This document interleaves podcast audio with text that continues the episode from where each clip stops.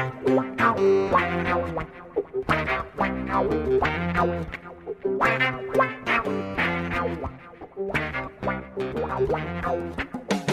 Dali, dali, torcida Santista, seja muito bem-vinda, torcedora Santista, seja muito bem-vindo, torcedor Santista, para mais uma live e mais um podcast do GE Santos, para a gente repercutir mais uma derrota do Peixe, uma derrota dolorosa, que deixa o Santos numa situação é, ainda né, complicada no campeonato, não é das piores, mas o Santos poderia ter resolvido sua vida neste campeonato brasileiro neste último domingo, jogando contra o Atlético Paranaense na Liga Arena. Entretanto, acabou sendo derrotado, mais uma contundente derrota. E hoje, eu, João Pedro Brandão, estarei no comando desta live, deste podcast, e terei ao meu lado meus companheiros, meus fiéis companheiros aqui, Iago Rudá, setorista do Santos aqui no GE, e Isabel Nascimento, a maior e melhor youtuber santista de todos os tempos. Sejam muito bem-vindos, amigos. E acho que é isso, né, Iaguinho? Começando por ti, meu amigo. O Santos podia muito bem ter resolvido sua vida sem precisar ter ganho lá na Liga Arena, né? Mas acabou sendo derrotado. E, claro, quero suas considerações iniciais aí sobre a partida, sobre as mudanças que o Marcelo Fernandes promoveu na equipe, principalmente, né, tirar o Marcos Leonardo do time titular, colocar o Julio Furch. Ele foi questionado até na última coletiva é, sobre isso, sobre o porquê que o Furch entrava tão tarde e mudou, né? Deu um 180 aí, colocou o Furch titular, o Marcos Leonardo, que é uma das referências, se não a grande referência técnica do time no banco, mas não deu muito certo, né, Yagui? Então, seja bem-vindo para suas considerações iniciais aí sobre essa partida, uma derrota contundente do Peixe na Liga Arena. Fala João, fala Bel, torcida do Peixe que está nos acompanhando aqui em mais um GS Santos. Olha João, mais um, assim, jogo muito ruim do Santos nessa temporada. Mais um momento decisivo que esse elenco não corresponde. Já tinha sido assim contra o Ituano no Paulistão, já tinha sido assim contra o News Old Boys na, na Copa Sul-Americana, contra o Bahia na Copa do Brasil. E apesar de uma recente melhora no Campeonato Brasileiro, quando o Santos vence o Bahia fora de casa, quando vence o Grêmio é, na, na Vila Belmiro, quando vence o Flamengo fora de casa, quando vence o Palmeiras também jogando como visitante, o Santos é, de novo demonstrou não ter forças para lutar pelos seus objetivos. É, eu acho que o Santos fez um primeiro tempo até que ok, é, um primeiro tempo regular, e o segundo tempo, depois de ali uma falha do João Paulo, né? O Santos tomou o primeiro gol no finalzinho do primeiro tempo, um lance que, na minha opinião, o João Paulo falhou. Ele tomou, não, não pode sofrer um gol de falta no canto que o goleiro tá, a bola vindo rasteira, era uma bola super defensável, ele tomou o gol ali. E aí no segundo, no segundo tempo, o Santos não conseguiu mais ter forças, foi completamente dominado pelo Atlético Paranaense. É, o segundo gol, uma falha de marcação de todo o sistema defensivo, mas fica mais acentuada no, no Mendonça, que estava jogando ali como lateral. Deixa o Madison, né? Lei do ex, inclusive duas leis do ex, né? Vitor Bueno e Madison, é, fazer o gol. E depois até o, o terceiro gol ali, eu não tenho certeza se a bola saiu ou não no, no lance do, do Vitor Roque, é, mas o Messias deu espaço para o William Bigode fazer o, o, terceiro gol do, do Atlético, que não estava jogando por nada, mas de novo deu um baile no, mas deu um baile no Santos, o Santos de novo sofrendo uma, uma derrota por 3 a 0 seis gols nos últimos dois jogos no Brasileirão e aí vai para a última rodada ainda ameaçado de rebaixamento. Segundo o espião estatístico do GE, a, a probabilidade de permanência do Santos na Série A é de 90%. Mas eu acho que a Abel pode falar melhor do que eu sobre isso. O clima é preocupante. O Santos não vence há duas rodadas, na verdade, três rodadas, né? É, o Santos vem. Tá, tá vindo mal, tá jogando mal é, e não parece ter força para reagir. Então, apesar da probabilidade de permanência ser alta, parece que o Santos vai ter que depender de novo de outros times para ficar na Série A. Bel, responda por favor a pergunta do Iago, né, sobre essa preocupação. É, sinto também, é, tenho essa impressão. Estive na Vila no último jogo contra o Fluminense para entrevistar alguns torcedores e eu sentia que naquele momento o clima era de otimismo, porque o Santos vinha jogando bem, vinha conquistando os resultados e tinha-se um otimismo pra, para a partida contra o Fluminense, mesmo sendo um adversário duro, atual campeão da Libertadores. E acho que essas duas partidas dão uma machucada nesse ânimo do torcedor Santista e do próprio elenco também, né? Então quero que você responda isso e além desse ponto, se era a hora de tirar o Marcos Leonardo do time. É, eu acho que o Marcelo Fernandes errou um pouco no timing, essa é a minha impressão. Então quero que você fale um pouco sobre esses dois temas aí, Bel. Seja bem-vinda. Obrigada, João. Obrigada, Iago, todos e a todas que estão nos ouvindo aí, nos vendo nesse momento. Olha, eu acho que realmente, assim, é, é, um momento que a gente volta naquele sentimento de, ah, só depende do Santos e isso é problemático. Até o Gilfrida falou isso né, no, último, no último podcast. É, existe o ponto que, assim, o Santos só não estaria pior porque os outros adversários ali do Santos nesse momento, que são Bahia e o próprio Vasco, também não fizeram seu dever de casa, né? Também não fizeram o mínimo ali que eles poderiam fazer para sair dessa situação. Então são três times com tremenda dificuldade que também não conseguem fazer o mínimo que eles mesmos deveriam. É, só que se você analisa esses times, né, você analisando a própria escalação do Santos, eu sei que o Marcos, o, o Marcelo fez uma tentativa, de fato. É, acho muito difícil você deixar Marcos Leonardo fora de qualquer jogo. Marcos Leonardo já salvou muito o Santos nos últimos dois anos. Acho que o torcedor ele sente muito uma. É, é claro que a gente é muito emocional, é muito reativo, mas eu sinto que neste momento o Santos volta de fato a ser aquele mesmo Santos que jogou contra o Cruzeiro, Cuiabá, aquele Inter, né? O Santos que volta a ser o pior futebol, talvez, do Campeonato Brasileiro. É claro que você tem você tem Curitiba, você tem Goiás, times que já caíram, mas desses times que buscam ainda por alguma coisa, é o Santos que volta a ter pior desempenho, né? Como que você toma dois 3 a 0 seguidos, e bem como o João falou, de dois times que não tinham nada nesse campeonato. A gente não tá pegando Palmeiras, Grêmio, Atlético Mineiro, o Santos não tem combates diretos com o Vasco, com o Bahia, e mesmo pegando times, a tabela do Santos nesse final, claro que são times muito grandes, importantes, mas são times que, assim, já fizeram a sua responsabilidade. O Santos próprio São Paulo, o próprio Fluminense, Atlético Paranaense, são times que têm um, assim, deram um check já nesse brasileiro, estão mais completando as últimas rodadas para pensar para o ano que vem. É, acho, cara, acho que hoje o torcedor está extremamente triste. É, é, agoniante essa sensação que não é só como você colocou. O Santos poderia ter marcado os seus pontos agora. Não, isso aconteceu desde o jogo contra o Red Bull, desde o jogo contra o Cuiabá, sabe? São diversos jogos que o Santos já poderia ter matado esses 45, 46 pontos há muito tempo e não vem fazendo isso. Então, sinto que o torcedor volta a se sentir desesperado olhando o desempenho do Santos e não tem essa de 90, ou o que quer que seja as estatísticas, né? Acho que quando o Santos desempenha mal em campo, independente das estatísticas, a preocupação do torcedor é muito maior do que isso. Sem dúvida, é, é realmente complicado e, e, acho que é isso. Esse ânimo que o torcedor Santista estava é, com ele mais lá em cima, pelas, pelas atuações, pelos resultados conquistados, ficou bem machucado com, com essas duas derrotas, né? Com essas duas derrotas é, contundentes por 3 a 0. Ô Iago, e agora a gente vai ver, poder acompanhar até os melhores momentos da partida contra o Atlético Paranaense enquanto estamos aqui conversando um pouco mais sobre o Peixe. Curioso que o Marcelo Fernandes é, tem poucas derrotas desde que ele assumiu o Santos, são quatro, salvo engano, você pode me corrigir se eu estiver errado, só que todas por três gols ou mais, né? Então foi o 3 a 0 do Fluminense, o 3 a 0 do Atlético Paranaense, 3 a 1 contra o Bragantino e o 7 a 1 contra o Inter, né?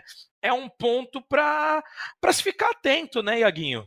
Com certeza, João, com certeza. É, ele tem quatro derrotas, 3 a 1 para o Bragantino, 3 a 0 para o Fluminense, esse 3 a 0 que a gente está vendo aí na tela para o Atlético Paranaense e o 7 a 1 para o Internacional. O Santos tem menos 24 de saldo.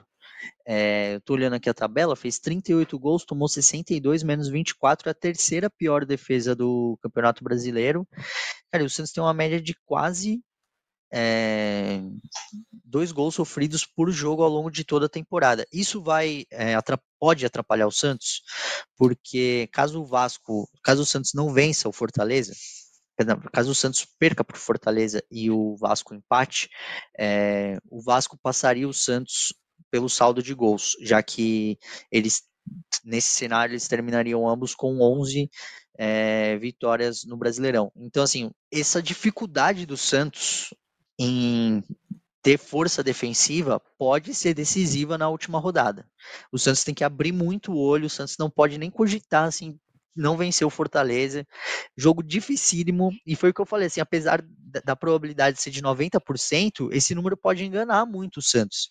Porque, assim, se o Santos não vencer o Fortaleza é, e o Bahia vencer, é, vamos supor aqui que o Santos empate, o Santos iria a 44 pontos, e aí só, só para desenhar bonitinho aqui, o Santos tem 43 pontos, é o 15º, o Vasco tem 42, é o 16º, é o primeiro time fora da zona de rebaixamento, e o Bahia, que conseguiu a proeza de perder para o América Mineiro é, no último domingo, tem 41, é o primeiro dentro da zona de rebaixamento.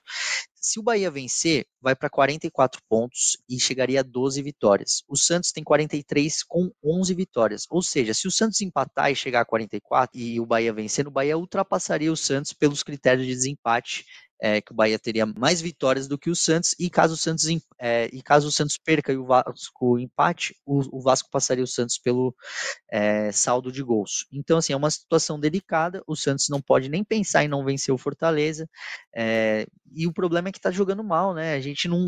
É o que a Bel falou, assim, parece que perdeu a força. E o que o Gilfrida também falou, assim, não, o Santos não tá conseguindo mais apresentar nada em campo. É, a gente não vai ter, até um tema para a gente tra trabalhar aqui, o Santos não vai ter o Joaquim para essa última rodada e também não vai ter o Rodrigo Fernandes. São dois desfalques importantes num time que já tem uma dificuldade defensiva grande, é o que a gente está falando sobre aqui, e que tem dificuldade é, também de atacar. Vai ser um jogo dificílimo, dificílimo para o Santos, em que está jogando toda a temporada, e na verdade o Santos vai estar tá jogando a sua história nessa partida, porque o Santos é um dos três clubes da Série A que pode se orgulhar de jamais ter disputado a Série B e sua história. E aí, rapidinho, antes de eu passar a bola para você, João, eu falei que o Santos não vencia três partidas, na verdade o Santos não vence há quatro partidas no Brasileirão. Patou com São Paulo, patou com o Botafogo, perdeu para o Fluminense agora agora perdeu para o Atlético Paranaense. Muito bem, Eguinho. Antes de eu passar para a Bel e para a gente é, entrar em outros temas, caminhar aqui na nossa live, no nosso podcast, eu queria sua impressão também sobre essa questão de tirar o Marcos Leonardo, que eu perguntei para a Bel e acabei né, passando, a gente falou meio por cima, mas você acha que foi a melhor decisão do Marcelo Fernandes, dada o momento do campeonato, Iaguinho. É, você acha que o timing foi bom de fazer esse teste com o Furt? Tá, o Joãozinho, rapidinho. Eu e o Jufrida, a gente tá em cima do, dessa apuração e a gente tá subindo agora a nota que o Marcos Leonardo ele se atrasou na apresentação do time do Santos no CTR Pelé na sexta-feira para a viagem para Curitiba. O jogo foi no domingo, o Santos treinou na sexta-feira pela manhã, é, almoçou no CTR Pelé, subiu a serra para São Paulo e de lá foi para Curitiba. O Marcos Leonardo ele se atrasou para esse treino. A gente ainda não sabe se a decisão do Marcelo Fernandes foi uma decisão técnica, do Furt estar tá jogando melhor do que o Marcos Leonardo, e aí eu concordo também, eu acho que o Furt está jogando melhor, ou se tem a ver com esse atraso do Marcos Leonardo, a gente está subindo a nota é, rapidinho aqui no GE, é, ela ainda não está no ar, é, mas a gente vai subir já já. Então a gente ainda não sabe se foi isso. Se for, se foi por uma coisa técnica, se foi por uma questão técnica, é, eu não concordo, não concordaria com o Marcelo Fernandes, porque apesar de eu reconhecer que o, Mar, que o Furt está melhor do que o Marcos Leonardo nesse momento, é, eu acho que o jogo do Santos flui melhor com o Marcos Leonardo do que com o Furt, porque o Furt é um cara mais parado, é um cara que joga de costas para o gol, e o Marcos Leonardo dá mais opções para o ataque, eu vejo dessa forma. Agora, se foi por uma questão disciplinar, por conta desse atraso do Marcos Leonardo na, na apresentação do time na sexta-feira, é, aí eu daria razão para o Marcelo Fernandes, a gente tem que, que ouvir o lado dele. Por enquanto a gente ainda não sabe a motivação né, disso. O Marcelo Fernandes sempre fala muito bem do Marcos Leonardo, inclusive depois do jogo contra o Fluminense, quando ele é questionado sobre isso, ele fala assim: olha, o Furk é uma opção, o Marcos Leonardo é um cara que, que eu conto com ele, é o artilheiro do Santos na temporada, salvou a pele do Santos em vários momentos, então eu fico com essa impressão de que foi uma, uma decisão disciplinar e não técnica. Perfeito, Iaguinho. É bom esse esclarecimento que você nos trouxe aqui, acho que passa um panorama melhor dessa ideia para o torcedor santista, né, Bel? Cara, eu acho que assim, se for uma situação 100% disciplinar, eu acho um grande absurdo. Assim, não tem como um time que tá lutando pela zona de rebaixamento para sair disso, você punir um jogador punindo uma nação de torcedores, cara para mim tem que ser, precisa ser algo técnico. Você pode puni-lo, seja de maneira financeira, seja qualquer, qualquer coisa. Acho que é, para mim é, é, incabível, não dá nem, é inimaginável a gente pensar que o torcedor tenha sido punido por isso, porque assim, Marcos Leonardo sempre foi uma pessoa extremamente disciplinada. A gente vai lembrar, cara, o Iago sabe muito bem. O, a gente passou pelo momento do, do Marcos Leonardo com a proposta da Roma. O cara volta, é um dos principais do time, não se deixou abalar, abalar por um jogo, por toda a negociação. Ele poderia estar jogando fora, mas ele permaneceu no Santos por questão legal, sim, mas por todas as questões que foram envolvidas, a gente poderia ter visto, poderia ter visto um, um, uma queda do futebol do Marcos Leonardo absurdo desde aquela negociação. E falar que o Marcos Leonardo não vai bem é um ponto de falar quem está bem nesse time do Santos nas últimas quatro rodadas. Então, é claro, sim, o Marcos Leonardo não vem goleando, vem perdendo gols, ok. Mas troca, troca ali lá na frente. Sei lá, põe o Bruno Mezenga ali lá na frente, vamos dar uma brincada. Vamos colocar o Morelos, né, como tava, ou o Maxi Silveira que tá entrando, ou o próprio Mendonça, ou o próprio Soteldo. Quem que está marcando nesse time do Santos hoje? O Soteldo, muitas vezes, quando ele consegue ap apresentar, é por um talento individual que ele consegue marcar, que ele consegue atingir. Então, assim, se for algo disciplinar, ele poupar o Marcos Leonardo por isso, eu acho um erro tremendo na situação que a gente tá, como a gente assistiu o Turra com o Soteldo que a gente critica até hoje. É, o Marcos Leonardo não tem esse perfil, nunca teve no Santos. Todo mundo que trabalha perto do, do Marcos Leonardo fala da tremenda ética e respeito que ele tem com o Santos. Então, assim, e o Furt, ele vem sendo. Ah, você pode comparar o Marcos Leonardo com o Furt? Nossa, ele é muito mais eficiente. Quantos minutos ele tem? Sabe, muitas vezes ele entra no final de uma partida. Marcos Leonardo vem levando muitas vezes esse ataque nas costas há três anos. Não é simplesmente, ah, o, ano de 2023 está terrível para o Santos. Não. Foi 21, 22 e 23 que o ano do Santista é extremamente difícil. Você quase cai no Paulista, você quase cai no, no Brasileiro há três anos. Então eu, eu vejo muito como o, e também eu entendo o lado do Marcelo, porque se a gente se ele fizesse o contrário aqui, a gente talvez estaria criticando também, né? Por que, que não usou o Furt, né? Porque é muito difícil. Quando você perde, você vai tentar achar outras maneiras de fazer. Eu acho que a gente pode criticar o fato do Marcos e do próprio Lucas Lima e outros jogadores entrarem ao quê? Aos 25, 30 do segundo tempo. De você não ter tido alterações cedo. O Furt, quantos jogos o Furt foi bem entrando desde o começo? Quantos jogos o Furt foi titular? Eu nem sei dizer isso. O Furt é um cara muito como essa esse ataque surpresa do Santos. Porque o Santos acaba sendo um time de média estatura, estatura baixa, então você entra um cara com velocidade alto, que consegue fazer esses contra-ataques agora. Cara, se efetivamente você poupa um, um talento efetivo do Santos, o cara que veste a camisa há três anos, nas piores situações desse clube, por questão de um atraso, eu acho que espero muito que não tenha sido isso que aconteceu. Bem, bem posto isso, Bel, porque é o que você disse, a gente está falando ainda de uma forma, uma possível, né, análise em cima disso, porque não, não ninguém confirmou que a ausência de Marcos Leonardo no time titular se deu é, por esta razão, mas eu concordo que aí a punição é, teria sido, e aí você falou, né, a torcida, mas ao próprio time que está disputando, e, e, é uma punição que atinge ao próprio treinador, tá? Tirando uma peça importante do time dele, ele vai ser cobrado com certeza por essa derrota, por esse, por esse 3 a 0 então é, aí eu tô nessa linha contigo. Acho que não é o momento de puni-lo. De repente, uma multa, e aí beleza, como em qualquer outro trabalho, se você chegar atrasado ali, acontecer alguma coisa, você pode ser multado, enfim, sofrer uma punição, uma sanção administrativa ali, mas acho que esse tipo de punição acaba é, gerando mais estragos ao próprio time, a, a, punindo a torcida, enfim, e não o jogador. E achei legal também o seu destaque a, a essa, essa postura profissional que o Marcos Leonardo sempre demonstrou há anos. É, eu sempre lembro de você, Bel, porque você fala, cara, parece que o Marcos Leonardo tem 35 anos, já joga no Santos há 10 e é verdade. Ele é um jovem de 20 anos, mas que já está no time profissional há 3, né? Pelo menos.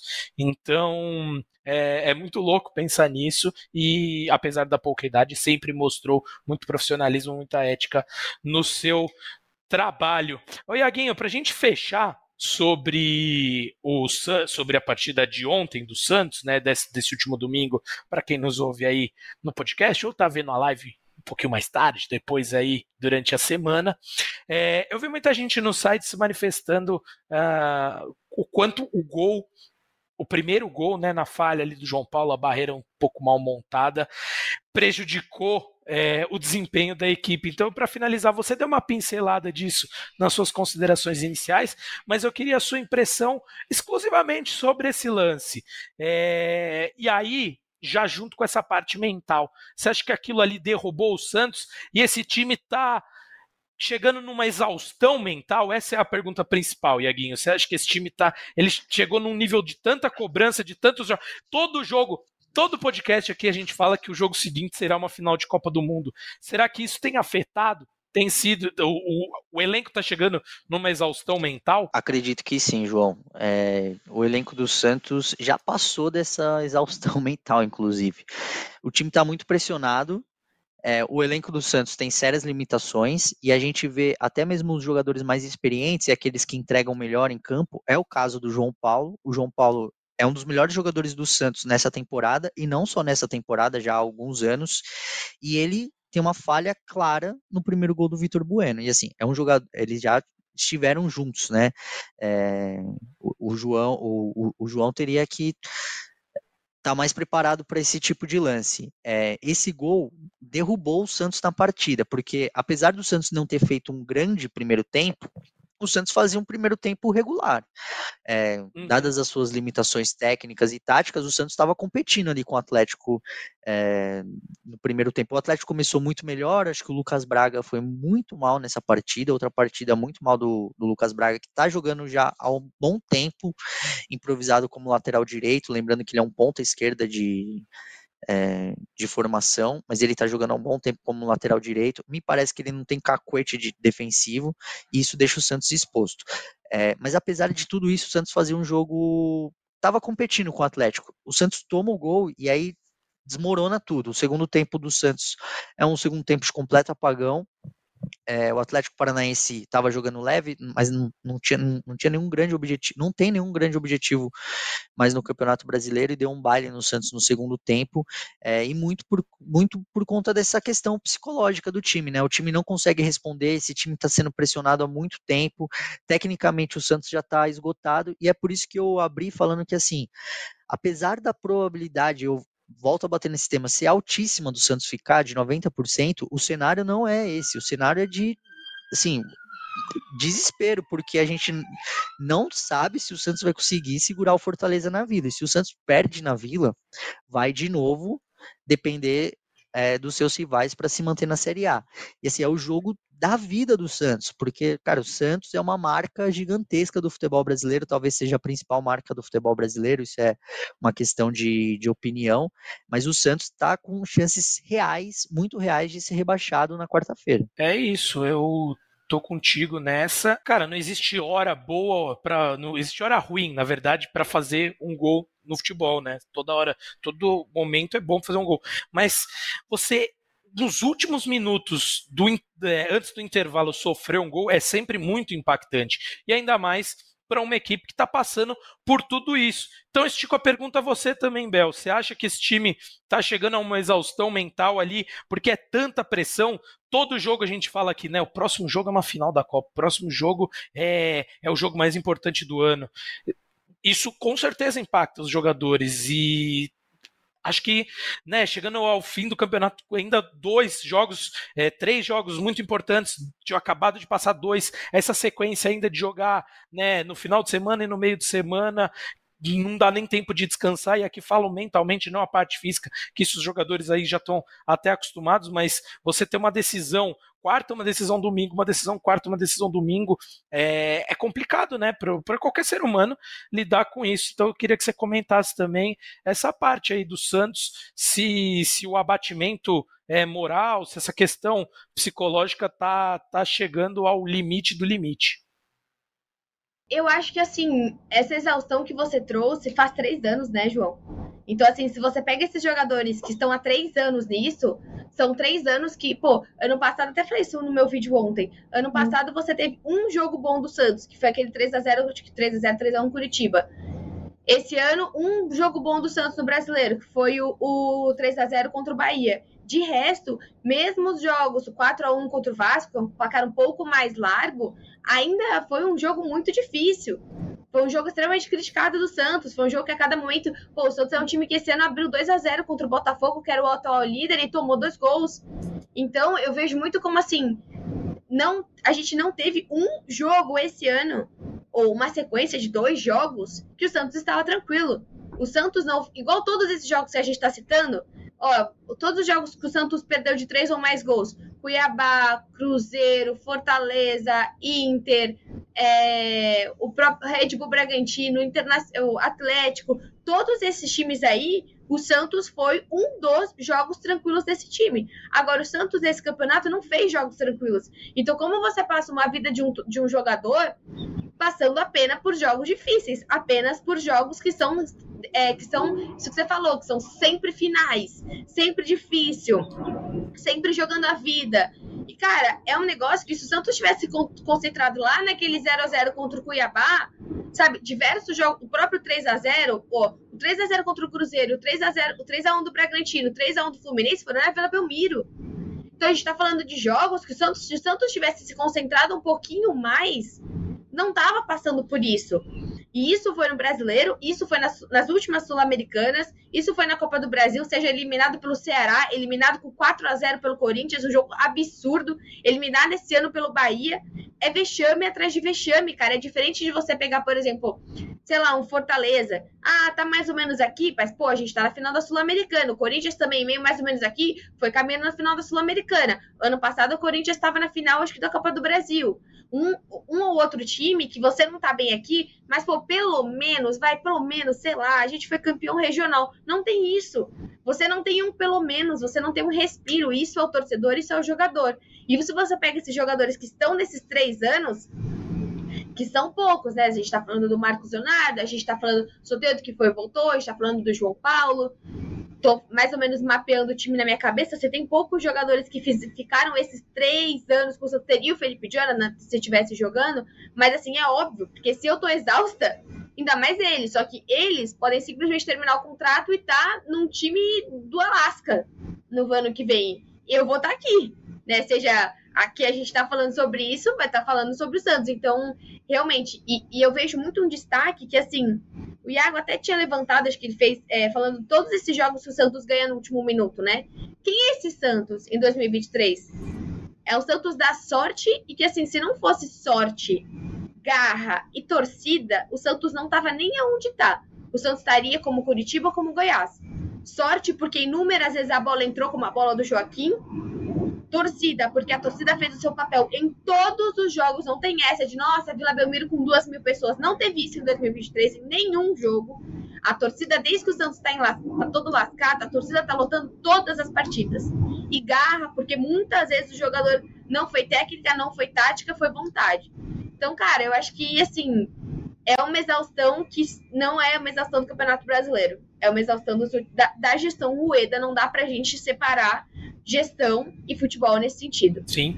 Ô Bel, e você falou, né, de jogadores que estão durante todo esse tempo no elenco, mas eu vou até além, porque mesmo os que chegaram agora, com certeza eles carregam parte desse peso também, porque eles entram num ambiente que já está sobrecarregado por tudo isso que você falou e bem nos trouxe aqui para a nossa conversa. Então eu acho que mesmo os jogadores que chegaram agora, esses últimos mesmo, eles sofrem por esse, essa carga toda de tudo que você falou porque a pressão mental, psicológica, é, com certeza vem, vem de todo esse momento, de todos esses anos aí lutando é, na parte de baixo da tabela no brasileiro, sendo eliminado no Campeonato Paulista, enfim, tudo isso que o torcedor Santista e a torcedora Santista já estão é, cansados de saber.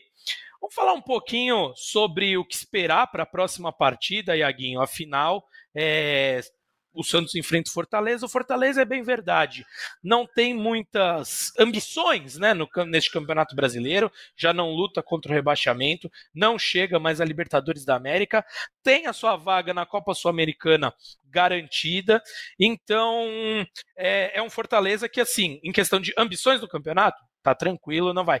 Mas a gente viu em todos esses jogos nas últimas rodadas que envolviam times que já não tinham mais, né, ambições no campeonato, que nenhum deles entrou nessa onda de ah, vou tirar o pé, vou jogar mais leve. Não. Todo mundo entrou para jogar a Vera, pegando esses exemplos aqui da última rodada do São Paulo contra o Atlético Mineiro. Fez um dos melhores jogos do São Paulo jogando como visitante no Campeonato Brasileiro. Ah, mas eu acho que ponto, João, quando o time vê que ele não precisa de muito, sabe? Eu acho que assim, é, o time, o time entra, vê que tá fácil, ele, pô, eu acho que assim, Fluminense e Santos em casa, se o Santos abre 2 a 0 Fluminense vai ficar tranquilo. Ah, pô, a gente não precisa mais desse jogo, a gente não vai se machucar, a gente não quer torcer nada, nem, nem, nem joelho, nem tornozelo, nem pé. Pô, 2x0 pro Santos tá tranquilo. Agora, quando o time também vê que tá simples, ele, ele sabe que ele não vai se lesionar, ele sabe que ele não tá se desgastando. O jogo contra o Fluminense foi um jogo simples, simplérrimo do Fluminense. No sentido de ele não precisou se esforçar para aquilo. Assim como o segundo tempo do jogo contra o Atlético, sabe? Eu acho que tem um pouco do, do que o Santos se entregou para que o Santos para que o adversário respondeu. Perfeito, Bel. Tô, tô de acordo. E aí tem uma coisa que, né, eu comecei a falar dessa questão de ambição no campeonato, que o Santos entra com toda essa pressão que a gente acabou de falar aí, né? O último assunto a gente escorreu por um bastante tempo sobre essa questão, essa pressão psicológica que todo o elenco Santista vem sofrendo. Por outro lado, o Fortaleza entra tranquilo jogando solto, isso facilita muito para que o jogo do Fortaleza encaixe. E aí, já passando para você, Iaguinho, é um time que mostrou muita competência durante essa temporada. Chegou à final da Copa Sul-Americana. Falo aqui sem medo de estar tá falando besteira. Por um detalhe, não foi campeão da Copa Sul-Americana. Saiu na frente, tomou um gol ali, né, por uma, por, um, por uma desatenção e perdeu nos pênaltis que poderia ter ganho ali por um. Se o, se o Pedro converte aquela cobrança, enfim, Fortaleza tinha sido campeão. Então, é um ótimo time e é um jogo dificílimo para o Santos, né, Iaguinho? É um jogo dificílimo, é uma final, uma decisão e o Fortaleza é melhor do que o Santos. É, a gente não sabe ainda se o Voivoda vai preservar ou não os, os, titulares dele. Na verdade, preservar não, né? Dar férias já, já liberar para as férias e pensar na próxima temporada, porque o Fortaleza, ele tá garantido na, na Copa Sul-Americana do ano que vem. Eu tô olhando aqui a tabela, ele tem 51 pontos, o Fortaleza tá em décimo, pode chegar em nono no campeonato, ou pode, se, se tudo der errado, pode ficar em décimo segundo. Então, não muda nada para o Fortaleza. Ele tem uma questão de premiação por colocação no Campeonato Brasileiro, mas a diferença entre os valores é pouco significativa é, para clubes da, da Série A que, que faturam milhões ao longo do ano. Então, só que a gente precisa lembrar que no primeiro turno, o Fortaleza venceu o Santos de 4 a 0 fora o baile o Fortaleza é um time melhor do que o Santos. Se o. E assim, o fato do Fortaleza jogar solto, como você falou, pode ser um, pode ser um, um, um, um fator de dificuldade para o Peixe nessa partida. O Santos vai entrar muito pressionado. Eu imagino que a torcida do Santos vai apoiar do início ao fim. E aí acabou o jogo, independentemente do resultado, se o Santos ficar na Série A ou não, acho que a torcida do Santos tem que criticar vários pontos e tem que pegar no pé desse elenco, da diretoria, enfim, então outro assunto, mas eu imagino que o Santos vai ser apoiado do início ao fim, só que a pressão tá toda no Santos, e a gente precisa lembrar que jogando na Vila Belmiro já há um bom tempo, o Santos tem muita dificuldade em propor o jogo. Então, eu imagino que o jogo do Santos apenas encaixaria bem caso o Santos tivesse uma postura um pouco mais defensiva com Fortaleza com a posse de bola. E eu, eu imagino que não é, que não deve ser o que a proposta do Fortaleza. Acho que o Fortaleza vai estar um pouquinho mais recuado, dando a bola para o Santos, até porque sabe dessa dificuldade do Santos em armar as jogadas. É, e aí eu imagino que é uma dificuldade a mais para o Santos. O Santos vai estar pressionado. Vamos supor que o Santos esteja num cenário com 35 do segundo tempo, o jogo está 0 a 0 na Vila e o Vasco e o Bahia estejam ganhando. É, vai ser uma pressão gigantesca para cima do Santos. E eu não sei de verdade, eu não sei como que esse elenco vai reagir. Porque quando o Santos é pressionado, e eu já lembrei aqui diversos momentos, e eu posso falar outros diversos momentos da temporada em que o Santos reagiu mal quando foi pressionado, é, o Santos tem muita dificuldade quanto a isso. É, então, assim, é, concentração máxima. Se eu fosse o Marcelo Fernandes, o Galo, já estaria todo mundo concentrado já a partir do, do retorno de Curitiba, porque o que está em jogo nessa partida é a história do Santos. O Santos não pode cogitar sequer empatar com Fortaleza, que é um time melhor do que o Santos e que vai estar tá jogando leve. Então, assim, dificílimo, dificílimo, dificílimo essa é a situação em que o Santos se colocou para a última rodada do Brasileirão. Concordo, Iaguinho, perfeito. É, e já passo para Bel. O que você imagina para essa próxima partida, Bel? Concorda com o Iago? Acho que é difícil discordar, né? Mas enfim, que o Fortaleza é um time melhor do que o do Santos. E eu quero que você fale aí também sobre esse aspecto né, do viés da torcida, de como vai ser quando o jogo acabar assim, traçando o, o mundo ideal, vou só pelo mundo ideal, mesmo que o Santos fique, aí esse apoio incondicional para permanência do Santos na Série A vai acabar e aí a torcida vai cobrar? Como que você tem sentido isso? Você que não à toa é a maior e melhor youtuber santista de todos os tempos, então imagino que a galera fale muito com você sobre isso, comente é, nas suas lives, nos seus posts, enfim, nas redes sociais. Então eu queria que você passasse esse panorama também, além da, das suas impressões sobre a partida e para a próxima, como eu disse, também falando sobre se você acha que Fortaleza é melhor ou não que Peixe, eu quero que você traga esse viés para a gente para entender, porque a torcida do Santos está mais do que de parabéns por tudo que fez, principalmente nessa reta final do campeonato. Mas eu acho que ao final dele, tudo vai assim, vai mudar. A forma da cobrança da torcida vai mudar. O torcedor santista quer um Santos do tamanho que o Santos merece. Olha, eu acho que assim, é... eu espero que seja um final de jogo tranquilo. Eu acho que assim, eu não estaria na Vila na quarta-feira, mas assim, se eu estivesse, eu não ia cobrar ninguém se Santos acaba essa partida com a permanência na Série A. Acho que a emoção é tanta, a energia é tanta que a gente vai sentir que assim só vai ter não, não vai ter uma cobrança nesse jogo, tá? Acho que assim, só vai ter uma cobrança se o se pior cenário acontecer, que é possível, assim como o Iago trouxe, independente de estatística, o pior cenário ele é super real. Ele não é só 10%, ele é um cenário bem real, porque as, as estatísticas não condizem a performance do Santos nas últimas partidas. É um Santos que já fez esse jogo, por exemplo, no ano passado contra o São Bento. Foi exatamente isso, era um jogo, precisava ganhar. E era um time, no passado, no outro ano, né? Contra o São Bento na, no regional, que se não ganhasse, cairia. Então, assim, o Santos já tem. Tá, tá legal o momento aí do Santos de realmente conseguir deixar para a última rodada.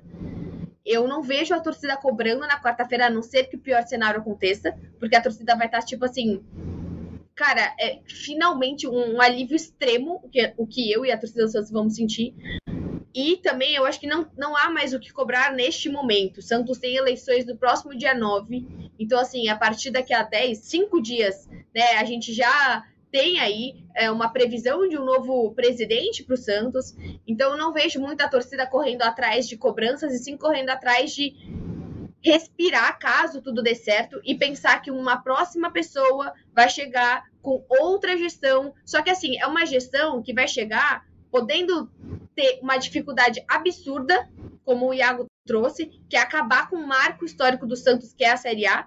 Então, assim, eu não sei se um próximo presidente vai chegar totalmente falido, porque além do Santos, né, do Rueda ter falado muito, que não antecipava cotas, tudo que o Rueda falou da parte administrativa também começou a falhar. Acho que quando a parte esportiva estava falhando, a gente já viu isso falhando por três anos, mas a parte administrativa começou a ter seus problemas. Então, o próximo diretor, né, o próximo presidente do Santos, cara, se ainda acima de todos esses problemas vai ter que ainda contar com uma segunda divisão, eu tenho muito medo do futuro do Santos. Então eu vejo essa torcida um pouco mais tranquila caso haja permanência e que a torcida realmente consiga virar a página e olhar agora para o próximo presidente, dando a confiança para ele. É isso, Bel. Complicado realmente toda essa situação, né? Mas até a galera no nosso chat está dizendo, cara, se a gente ficar é respirar, é respirar aliviado, é não vou querer entrar nesse papo agora para posteriormente. É, não, a galera tá assim. E inclusive convido todo mundo que está acompanhando essa live a votar na enquete que a gente fez. Pergunta é, torcedor, como você avalia o ano do Santos? Bom, regular, ruim ou péssimo? E vocês podem imaginar que o péssimo está péssimo. ganhando com 47% é, dos votos. O bom tá com 30%, tem muita gente achando o ano bom do Santos. Talvez. Fico com uma leve impressão de que torcedores das outras equipes estão entrando aí para votar para né, aquele voto brincalhão. O regular com 12%, assim como o ruim. Então, é, vale lembrar, Iaguinho, como a Abel muito bem destacou, que o Santos está às vésperas de sua eleição para o próximo presidente do, do clube. Inclusive, fica o convite a todo torcedor e torcedora Santista a acompanhar né, a série de entrevistas que nós aqui do GE estamos fazendo. Bruno Gilfrido e Iago Rudá recebendo os candidatos a presidente do Santos. Já tem aqui no YouTube do GE, se você quiser ver em formato ali com vídeo, tem também em formato de podcast nos agregadores e no próprio GE. Já entrevistamos Ricardo Agostinho, Vladimir Matos e Rodrigo Marino. Então, já são três dos cinco presidenciáveis entrevistados. Amanhã, na próxima, no próximo dia 5 de dezembro, teremos a entrevista com o Maurício Maruca. E na quarta-feira, no dia do jogo contra o Fortaleza, no dia 6 de dezembro, teremos a entrevista com o candidato Marcelo Teixeira, que fechará essa série de entrevistas.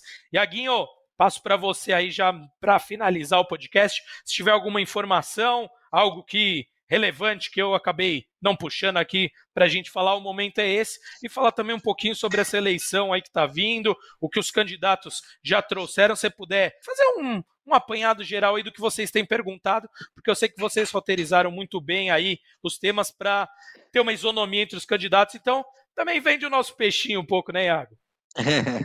Boa, João. Bem, de fato, a gente já entrevistou três dos cinco candidatos à presidência do Santos: é, o Agostinho, o Vladimir Matos e o Rodrigo Marino. A gente ainda vai falar com o Maurício Mauro, com o, o Marcelo Teixeira. E a gente tem, assim, tratado, a gente colocou dez temas-chave do Santos, que é finanças e dívidas, é, o planejamento para a nova Vila Belmiro, o planejamento para a compra de um CT novo, ou para reforma né, ampliação do CTR Pelé. Lembrando aqui a torcida do Santos que o CTR Pelé pertence à União, pertence à, à Secretaria de Patrimônio da, da União, que é vinculado ao Ministério da Economia. A atual gestão é, liderada pelo presidente André Sueda, está tentando comprar esse terreno que está avaliado ali entre 70 e 90 milhões de reais, só que isso ainda não saiu um tema importante. A gente também está falando sobre a questão da SAF, que é um tema quente no Santos, não só no Santos, no futebol brasileiro, tem gente que é favorável à SAF, tem gente que não é favorável à SAF, como é o posicionamento do presidente André Sueda, e aí também, claro, o é, o planejamento para o futebol masculino profissional, para Sereias da Vila e categoria de base, além da, é, do CG e da possibilidade aí do Santos mandar mais jogos na Grande São Paulo, né, que é uma demanda do torcedor santista que não mora na Baixada Santista, a maioria da torcida do Santos está tá em São Paulo e na, na região metropolitana da capital paulista.